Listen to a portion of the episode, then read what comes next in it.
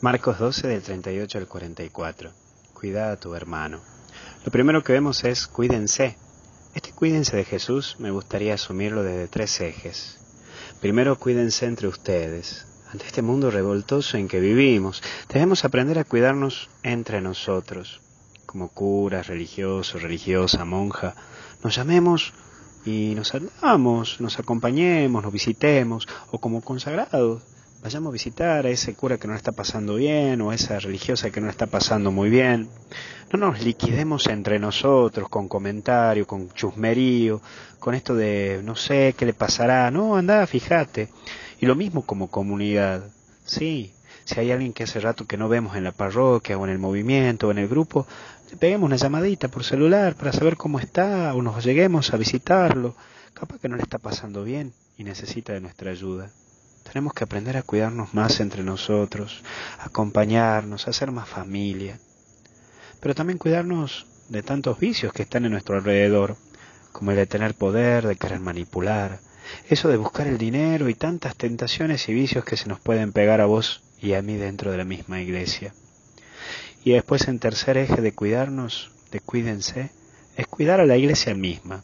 Mira, la verdad es que hay muchos ataques a ella, a la iglesia, pero lo curioso, lo que más me llama la atención es que lo que estamos dentro somos los que más le empezamos a golpear. Sí, con crítica, con esto, con el otro. Ni siquiera el Papa se salva. Lo liquidamos por todos lados. En este mundo donde vivimos, un todo contra todos. Basta que prenda la tele y veas cualquier programa de televisión y hay panelistas que se atacan uno con el otro. Y nos hemos prendido nosotros con esto. Y hasta incluso usamos a esta arma tan filosa como es la lengua. Pero también me gustaría plantearte una segunda característica de este Evangelio. Y efectivamente es así, las características. Porque Jesús nos pide que también nos cuidemos de ciertas cuestiones que ve de los escribas. Tenemos que tener cuidado de la vanidad, aquello de buscar tener una posición ante los demás, en donde uno quiere mostrarse peor que Kiko del Chavo del Ocho, y hasta quiere hacer cuando tiene algo nuevo, bonito, o cuando quiere mostrar y refregar al otro que puede más que él. Siempre uno quiere aparecer y aparentar. Otra de las tentaciones es el egoísmo, en donde parece que solo vale lo mío. Constantemente me empiezo a victimizar y cuando no estoy ganando una batalla, como que quiero ganarla así o sí, me hago el herido, el golpeado, hasta incluso me hago el enfermo. Otra de las tentaciones es el poder, en donde busco el primer puesto de todo, pero más que nada es llenar vacíos.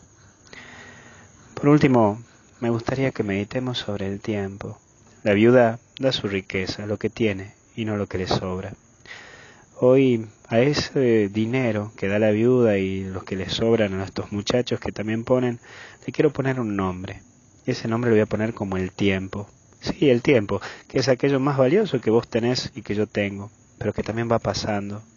Te recuerda el tiempo que sos finito, porque ya no podés volver a el tiempo atrás, pero tampoco podés acelerar procesos de tu vida, porque el tiempo tiene un presente, tiene un pasado y tiene un futuro y te recuerda que no todo lo podés y no todo lo tenés.